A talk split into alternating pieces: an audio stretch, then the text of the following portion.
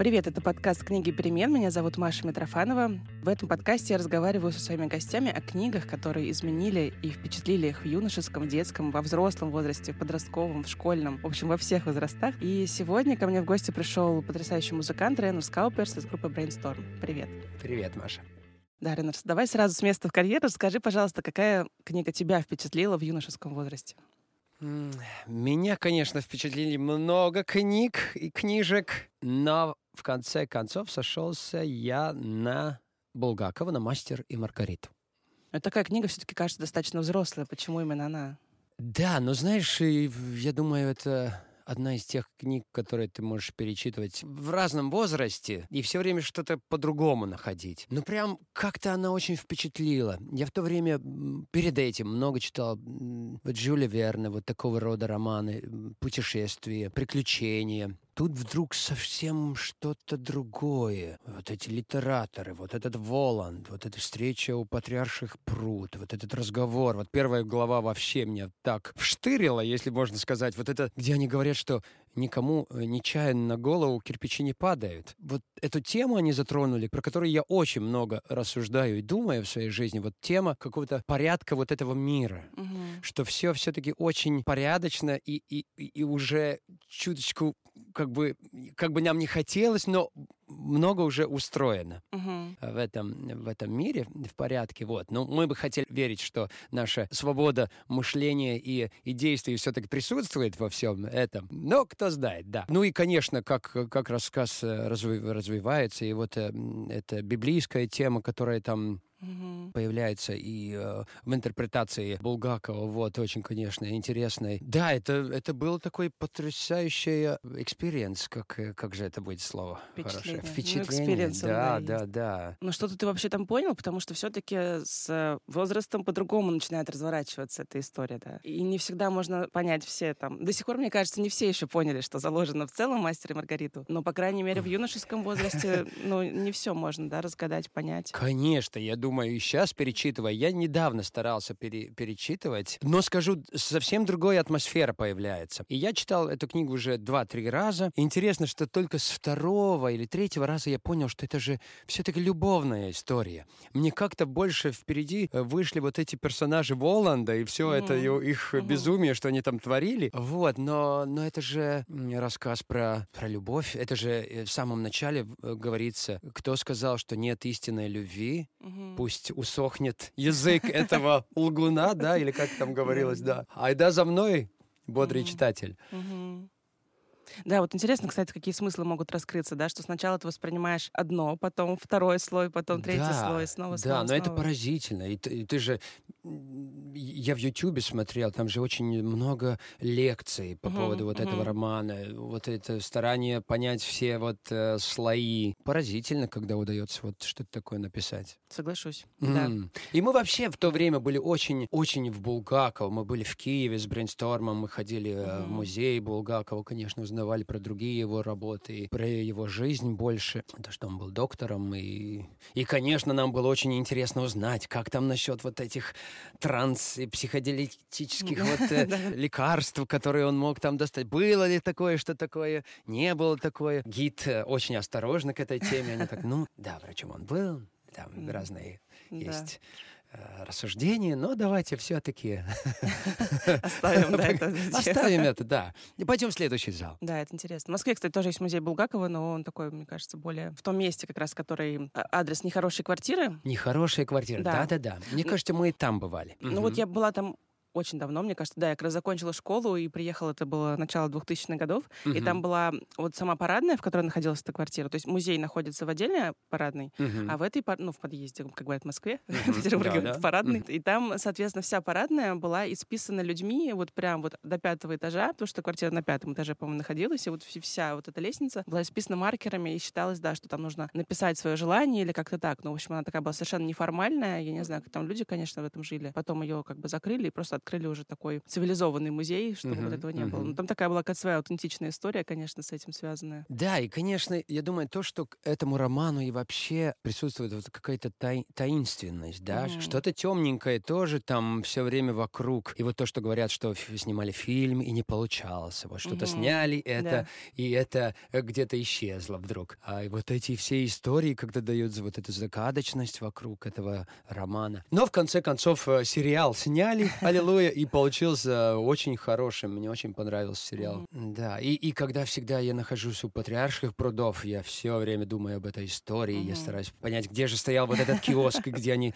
э, покупали персиковый сок. Да, я старался представить, вот как это жаркий-жаркий э, летний день, и вот эта беседа первая. Столько деталей-то на самом деле вот в этом романе. Даже вот эти, то, что ты говоришь даже уже, да, то есть какие-то моменты, которые очень ярко помогают вот эту картинку составить. Там и мимоза, которую, точнее, там были желтые цветы, которые Маргарита носила, uh-huh. и сок, и жара, и патриарши, и все-все-все. Uh-huh. Но вот ты говоришь про мистику, а вообще в целом тебе близка какая-то мистическая литература, такая вот фантастическая немножко? Честно говоря, нет с одной стороны, я бы сказал нет, с другой стороны, то, что я делаю, я, мне кажется, наверное, я читаю все время э, очень мистические э, романы Харуки Мураками в последнее mm-hmm. время. Я как-то очень на него подсел, прям книжку за книжкой, тихонечко mm-hmm. и спокойненько, и шаг за шагом проглатываю, я читаю. Я читаю очень медленно, я читаю, в принципе, даже вслух чуточку. Я как бы, когда читаю, я произношу с губами вот это то, что происходит. Смакуешь что... практически. Да, да что так, э, что некоторые говорят, ой, я за три дня, как я начал, не остановился. Нет, это не мое. Я так потихонечку, да, глава за главой, и здорово. И, во-первых, это приключение нам, на, намного дольше становится. Ты намного прочнее как бы ощущаешь вот, э, что произошло. Ты живешь уже с этими героями, не спешишь. И коснулись мистики и фантазии. Ну, Мураками ведь, э, с одной стороны, очень реалистичный мир, с другой стороны, mm-hmm. он тоже очень... Вот эти две луны, которые там вдруг присутствуют, или какой-то очень загадочные леса. Э, «Убить ком- командора», mm-hmm. один из его последних mm-hmm. работ. Mm-hmm. Там, там вдруг какая-то яма, в которой там происходит невероятное пропадание людей, с которой ты можешь перебраться в другое какое-то пространство. Мистический реализм, да, как называется? Мис... Наверное, такое, да. наверное, да. Но с другой стороны, вот такая фантазия, как бы фантазия и фантастика, как бы не мое. И фильмы, фильмы мне нравятся более такие реалистичные. А у Мураками какая тебе книга больше всего понравилась? Ты говорил про бег, я слышала. Я говорю, да, э, про что я говорю, когда я говорю про бег. Да. Из всех э, книг Мураками это сравнительно необычно необычная работа, потому что это автобиография в каком-то mm-hmm. плане, да. где он рассказывает про свою жизнь, как он, у его жены был бар, которым э, они управляли, и как э, в один день он пошел на бейсбольный матч, и во время вот этого матча он понял, что он хочет стать писателем пошел домой, сказал жене, слушай, а я бы хотел писателем стать. И как жена это все одобрила, как они продали бар, как он тонко и, и чудно говорит. И тогда мы продали бар и поняли.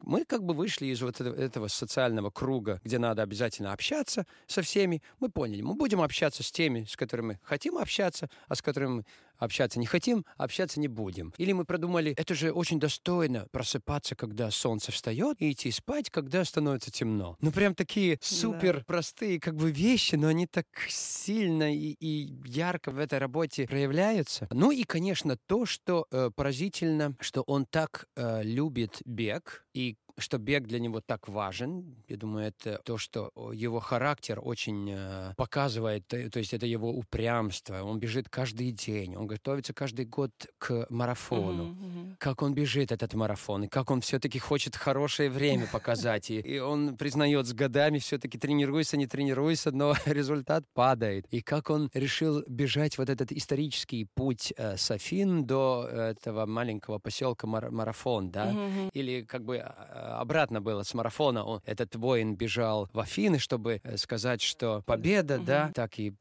проявился вот этот путь э, марафона. Как ему там трудно приходилось, и, и прям... С одной стороны, кто-то скажет, ну, что ж там такого особенного? Но что-то я там нашел особенное, потому что я прочитал последнее слово в этой книге и сразу начал читать ее заново. Угу. То есть я не припоминаю, что я бы так делал когда-нибудь еще. Ну и потом я успокоился с этой книгой. Я понял, что я хочу больше и больше прочитать, что Мураками писал. И тогда я уже э, вошел в мир вот его романов и вот этого чуточку понятного и чуточку mm-hmm. непонятного мира. И интересно, ведь э, лет 15 назад мама Ильи Лагутенко, э, Елена Борисовна мне подарила э, «Охота на овец» угу, Мураками. Угу. И в то время я как бы пытался читать, но как-то не, вообще не зашло. И я, я не дочитал. А сейчас прям при великим удовольствием. И, и вот «Овцы», и угу. One Q84, ну и потихонечку да. «Кавка на пляже» и так далее, и так То далее. пришло время, на самом деле, мне да, кажется, для да, Мураками да, такое. Да, причем я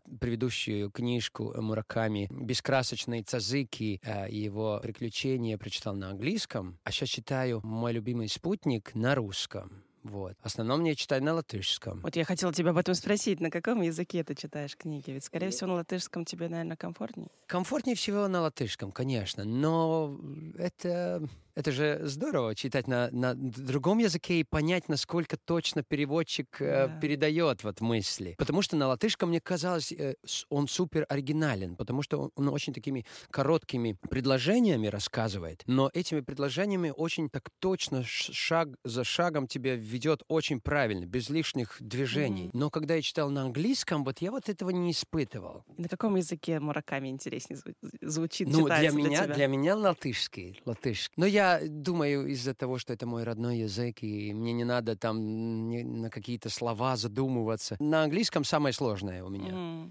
Все же там очень много таких неизвестных э, слов. Ты как бы в контексте понимаешь, о чем. Сначала стараешься там э, с э, пере, пере... словарем. Да, словарем, а потом устаешь и типа, ай. Да. Так, контекст понятен, и поехали. Слушай, а «Мастер и Маргариту» на каком языке ты читал в том возрасте? Я читал и на латышском, и на русском. На каком интереснее?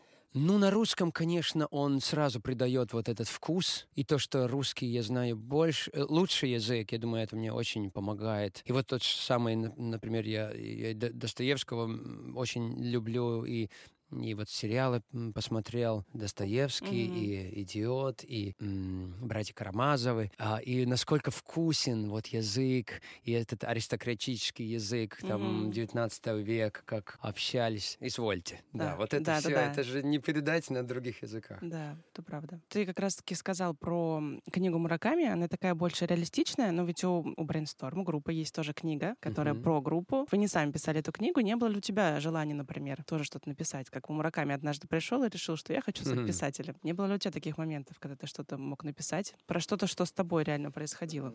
Если коротко отвечать, наверное, нет. А если подлиннее отвечать, э, мы когда записывали альбом э, «Чайки на крышах», мы э, связались с продюсером Дэвидом, который, он чуточку и был как коуч э, брейнсторм, потому что те вре- были времена, когда мы чуточку расшатались как коллектив, и он нас очень красиво собрал, собрал да. всех обратно. И он каждому давал всякие задания. И у меня было задание каждый день писать э, один А4 лист с двух сторон. Ну, ясное дело, я ему спрашиваю, а что писать? Он говорит, да пиши что угодно. И он говорит, сначала ты там просто что-то будешь описывать, а потом потихонечку сам поймешь. И так и было. Очень действительно хорошая техника. Просто ты час с копейками проводишь у листа, с угу. карандашиком, ты пишешь сначала, типа, где я нахожусь, что я вижу, прям писать, чтобы писать. А потом чуточку уже какие-то эмоции ты вставляешь, как что-то вспоминаешь, что-то э, анализируешь. Вот. И, в принципе, это дает вот эту э, практику вот чего- чего-то написать. Но прям такого желания что-то писать про свою жизнь или историю, или что-то вот пока у меня не возникало. Угу. Читать пока все-таки интереснее. Читать интереснее, да. Каждому, каждому свое. Но я, конечно, поражаюсь, например, автобиография Стинга. Я понимаю, что были, наверное, у него тоже редакторы и так, но, но в целом он сам это написал. И, и чудно получилось. Да, но есть артисты, у которых э, вот много таких э, талантливых сторон. Я думаю, что у тебя тоже много талантливых сторон. Э, спасибо, да. Ну, может, еще раскроется, да. Мы поговорили о взрослых книгах, а мне интересно было бы еще узнать в детстве, что тебя в детстве впечатляло. Помнишь что-нибудь из этого? Помню, я помню. Наверное, самая первая книжка — это было «Приключение Пифа». Я не знаю, вы знаете такую э, книжечку? Такая собачка Пиф, у него были друзья. Это французская книжка. Там был... Э, как же звали? Там был кот, Такие, такие маленькие рассказы. Я помню, читая эту книжку, я научился читать угу. в целом. А потом я бросился в мир Астрида Лингрен, угу. Карлсон, в основном mm-hmm. Карлсон и только Карлсон, все uh-huh. три части. И Незнайка Носова, uh-huh. да, Незнайка. Вот помню, был у тети, кушал вишни, а тетя работала на базе, она mm-hmm. могла достать вот эти болгарские вишни, э, черешню, вот, э, кон- сконсервированную. Oh. И я помню, oh, вот это было лето, прям такая рай, райское лето, ты сидишь на диване, кушаешь вот эти черешни и, и читаешь Незнайку. О, боже, это звучит правда. Да, звучит хорошо. Очень круто, да. Слушай, а как по-латышски будет Незнайка? Незнайтесь. А на каком языке ты Незнайку читал? Я на латышском, конечно. Незнайтесь. Незнайтесь uz mēnesi. Незнайка на луне. Здорово, да. слушай. А вот ты как раз-таки вспомнил про книжку, которая французская. А я хотела сказать, что мое чтение вообще в детстве началось с прибалтийской литературы как раз, но не с латышской, а с эстонской. Такая была книжка, вот хотела узнать, знаешь ли так. ты ее. «Засыпайка мать Тупс» она называлась по-русски. Дагмар Нормет, как-то так звали женщину, которая написала эти книжки. Там была целая серия про них. Там вот было три героя. Засыпайка mm-hmm. такой, как бы в форме подушки, не знаю, существо. Mm-hmm. Человек, мальчик, мать. И Тупс — это то ли собачка, то ли что-то такое. Как его звали? Тупс? Тупс. Тупс? Нет, первый раз слышу. Вот это вот эстонская книжка, Интересно. но она была вот как бы издана у нас, и я вот прям mm. по ней научилась читать тоже как раз. Когда ты сказала, что научился читать по той книжке, я вспомнила, что вроде тоже прибалтийская. Просто интересно, известно ли она была у вас. Ну, может быть, просто она с тобой не соприкоснулась. Потому что, возможно, она позже выходила немножко, чем было твое детство.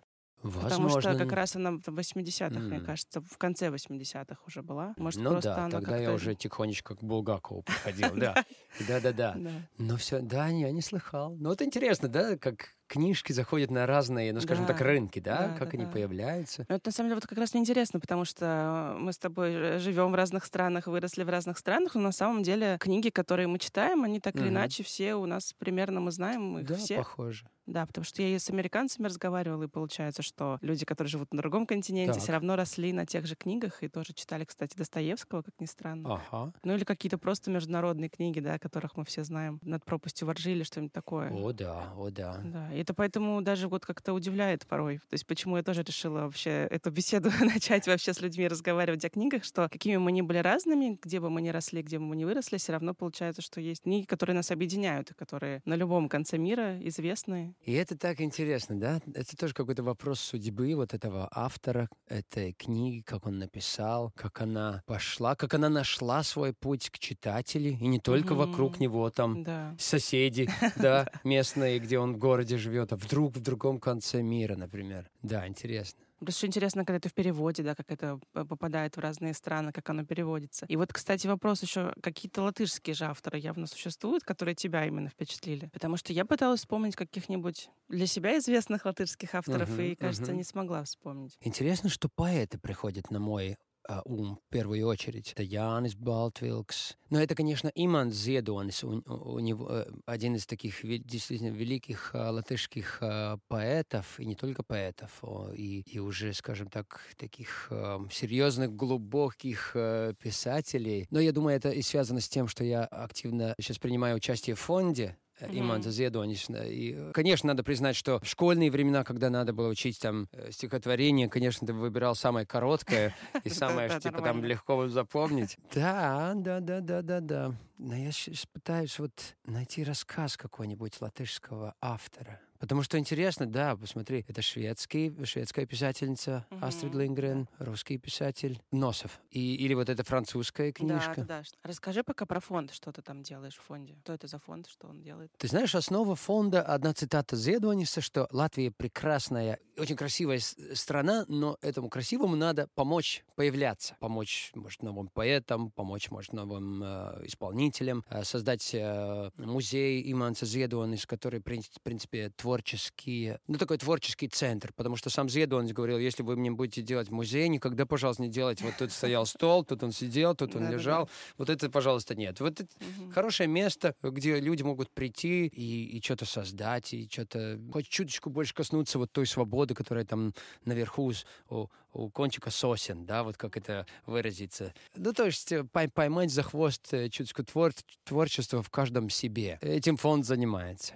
И очень есть хорошая большая уже команда, это уже происходит 10 лет. Так что да, мне, мне в радость э, поучаствовать хоть угу. чуточку там. Не, это здорово как раз-таки про поэзию ты заговорил, а в целом такой, возможно, философский вопрос. Является ли написание текстов песен и вообще какое-то взаимодействие с песнями тоже поэзией для тебя? Является. Ты думаешь, мне как творителю или, или, или когда я слушаю ну, какие-то... Ну, скорее тебе как творителю, да, то есть как бы, да и когда ты тоже друг с другими текстами соприкасаешься. Ты знаешь, по-разному бывает. Бывают ситуации, что э, иногда вот этот текст надо как лего найти правильные кусочки uh-huh, в правильное uh-huh. место. Потому что проблема поп-музыки, ну, если так выразиться, ну, в нашем случае, например, брейнсторма, то, что мы первые пишем музыку. И, в принципе, тут сразу создается проблема. Так, а про что эта песня? Или что там будет, что мы будем петь? И тогда мне самому надо решать, что же мы будем, э, про что же эта песня, потому что все говорят, ты поешь, ты решай вот эти проблемы. Да, и я так потихонечку начал создавать какие-то тексты, и, ясно дело, иногда ты просто стараешься как бы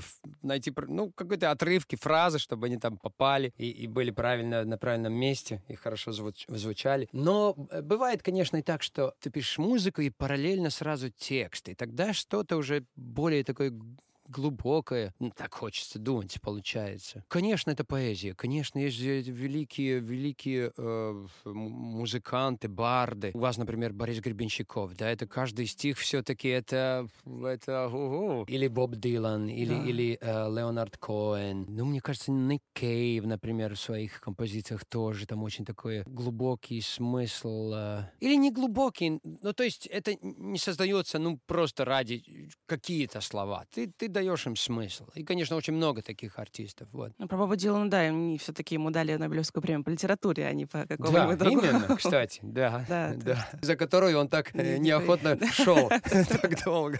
Да. По крайней мере, вы еще та удивительная группа, не знаю, как ты с этим справляешься, что ваши тексты есть на трех языках. Как вообще ты с этим взаимодействуешь? И различаются ли они вот по, по смыслу, да? То есть, например, э, текст на, на русском, на латышском и на английском, они про одно, ну, одно и то же песни, да? Они про одно и то же или про разные? Они по похожие. В принципе, э, очень редкие э, варианты, когда э, текст э, просто переводится. А очень часто я пишу, ну, например, Сергею Тимофееву, который создал ну, основу текстов э, на русском языке для брейнсторма. Вот «Ветер» или, или «Только бы ты на меня посмотрела», или «Контакты», или множество, миллионы минут э, и так далее, и так далее. И нам очень повезло, потому что он очень как-то тонко и красиво чувствует и нас как музыкантов, и вот время, в котором мы живем, причем мы с Сергеем а, ровесники, и здорово, что он пишет. Было время, когда мы что-то пытались сами на русском написать, но ясно было, что это, это не путь будет. И, кстати, с песни «Ветер» вот началась дружба с Сергеем, с русских текстов. А на английском э, что-то я писал сам изначально, вот то же самое «Maybe», «Day Before Tomorrow», что выходные на английском. Mm-hmm. Вот. А, а потом уже по чуточку начал друзей э, приглашать, писать э, тексты. Но про смысл говоря, да, они... Ну, например, я Сергею даю латышский текст, uh-huh. песня «Ветер». Uh-huh. На латышском это «Осень». Руденска руденс, так начинается uh-huh, на латышском. «Осень как осень», а Сергей сказал «Ветер как ветер». Ну, как бы не то, но как бы, как бы то, чуточку. Как-то атмосфера песни ловится. Мне очень приятно, когда каждый все-таки поэт может сам высказаться, и ты его не стараешься стараешься вот э, в какую-то рамку поставить из-за того, что ты уже как, как бы все придумал. И это здорово, что вот каждый текст, он как бы, как бы заново. Да, и когда поется, тоже у каждого, у каждого языка какая-то эмоция есть, какая-то особенная строчка, например, да. Вот мы слишком похожи, значит, выберут нас на роли совершенно случайных прохожих. Да. Вот и ты, когда поешь, вот это всегда так думаешь, как сказал, да. Правда, это здорово. Да, слушай, а мы говорили про детские книги, я же не спросила, на самом деле, очень интересно мне узнать. У тебя достаточно взрослые дети уже все-таки, да? Угу. Читают ли они сейчас что-то сами? Да, они читают. Э, старшие сыновья много читают. Вот прямо вчера переписывались с э, Сэмюэлсом, и он говорил, э, что он э, хочет что-то из Херман Хессе mm-hmm, прочитать. Да. Я, ему, я знаю, что дома на полке стоит Сидхарта, я ему говорю, mm-hmm. а, ты за Сидхарту возьмешь? Он говорит, нет, я Сидхарту уже прочитал, я думал, или Дамиан, или Тыкла Перлиш, игра... В бисер, игра в бисер. Да, Да, да, да. То есть они читают, они много читают, того же самого Мураками, они много читали. И сейчас они учатся. Э, один эм, Эмилс учится в Академии э, искусства, а Эдгарс учится в Академии культуры. И ясно дело, им там надо очень ну, тоже да, много да, читать. И... Mm.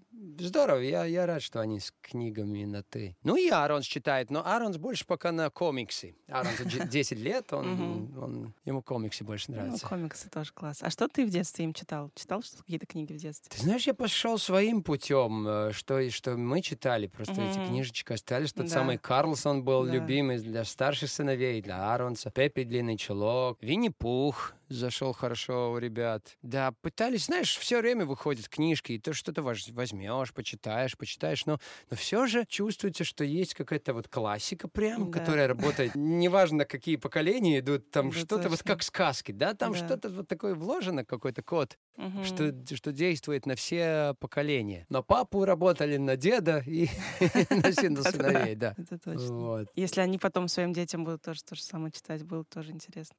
Да, это интересно. Вот старшим 26 лет сейчас. Ну вот, будут первые внуки, я буду следовать. Что же им будут читать? Да, да. Ты говоришь, что ты медленно читаешь и смакуешь каждую строчку и фразу. Когда ты успеваешь? Какое для тебя есть какое-то, может, особенное время, когда ты читаешь? Какое-то утром, вечером? Или просто когда придется? Какой-то ритуал читательный? Ты знаешь, в принципе, книжка у меня всегда с собой в сумке. И я, когда свободный день, сижу на диване, читаю. Или, ну, утром, наверное, утром все-таки больше, больше время чтения. Вот кушал завтрак, так-так, как бы сегодня ничего такого, книжку почитал, шахматы онлайн поиграл. Там, там такой, да, там цепочка разных приключений. Вот, да, но книжка обычно со мной. И иногда так, э, бывают такие периоды, как бы нечего так что читать, а бывает, что прям книжка за книжкой, они в очереди mm-hmm. ждут уже. Раньше я читал даже больше книжек э, в одно время, как бы ты там засыпает, читаешь эту, Это, да. там в сумке у тебя стоит mm-hmm. это, и ты читаешь в свободное время, но в последнее время нет. Я как бы вот одно начал, с этим и занимаюсь. Но книжки бумажные у тебя с собой? Ты да, бумажные, бумажные. варианте. Да, я как-то с технологиями очень на «вы», у меня нет даже компьютера принципе, телефон единственное, что у меня есть. И читать в телефоне это все-таки э, затруднительно. Да, Но мне нравятся листики, потрогать, там всегда новая книжка. Думаешь, так, что мне будет в этой книжке, э, как э, то, что ты ложишь, э, где ты закончил читать. Закла- как, закладка. Закладка, да. И э, в отеле очень часто ты думаешь, так, что, ну, давай я возьму вот это, авиабилет какой-то вдруг он становится, или какая-то карточка, что э, подарили э, фаны на концерте, или... Да, это тоже всегда приключение. Ты думаешь, так, это будет как бы сопутствовать вот эту книгу, да, закладка это она как бы такой то символ вот этой книги, или фотографии какая-то, или что-то такое. Да, потом еще, если потом эту книгу берешь снова и вдруг обнаружишь эту закладку, да. и столько сразу воспоминаний, сразу погружаешься и туда. Э, точно, да. точно. Такой снаружи история, но она как-то объединяется да. с книжкой. То что сейчас ты читаешь? Что сейчас в твоем рюкзаке? Сейчас в рюкзаке книжка «Мой любимый спутник». Мураками, книжка, которую я купил четыре дня назад в вокзале э, в Москве. Как раз ехали в Петербург, и была пора новой книжки. Вот, я зашел, зашел в киоск, такой маленькую лавочку, и говорю, есть что-то из Мураками? Она говорит, ну, молодой человек, конечно, посмотрите. А там, там еще, я понял много еще, что у меня на пути mm-hmm. с Мураками. Я говорю ей, а как вам Мураками? Он, она говорит, он очень затягивает, типа он очень, э, очень длинное начало, пока mm-hmm. начинается действие. Yeah. И я ей спрашивал, а что бы вы посоветовали? И она сказала, Шантарам, да, что прямо это такая книжка, что там по-моему, он тоже очень долго запрягает да? сначала, но я тоже не дошла до развития событий. А, ты читаешь ее или я читала? Я ее пыталась читать, я вот так вот и не дошла до этого момента, когда, знаешь, ты вот начало прочитываешь, и вот тут, когда да. тебя начинает захватывать туда. Да, ты ждешь вот, вот переломный момент. момент. Вот я не дошла до него. Ага. Какие мы тоже все разные, да, интересно? Потому что она говорила, там любой, который возьмет прям опс по уши в эту книжку и поехали. Каждому свое. Поэтому этот мир прекрасен. Спасибо большое Спасибо, тебе за эту беседу. Так что, в да? общем, читаем, читай, читаем, да, читаем. Воображаем. Спасибо. Это был подкаст «Книги перемен». Я Маша Митрофанова. Сегодня в гостях был Рейнерс. Спасибо, спасибо. И если вы слушаете нас на платформе, где можно ставить оценки, оставлять комментарии, то сделайте, пожалуйста, это. Меня это очень радует. Также в описании будут все ссылки, и то, что мы сегодня упоминали, и также будет ссылка на мой Patreon, где вы можете меня поддержать в создании этого подкаста. Книги перемен. С вами была Маша Митрофанова.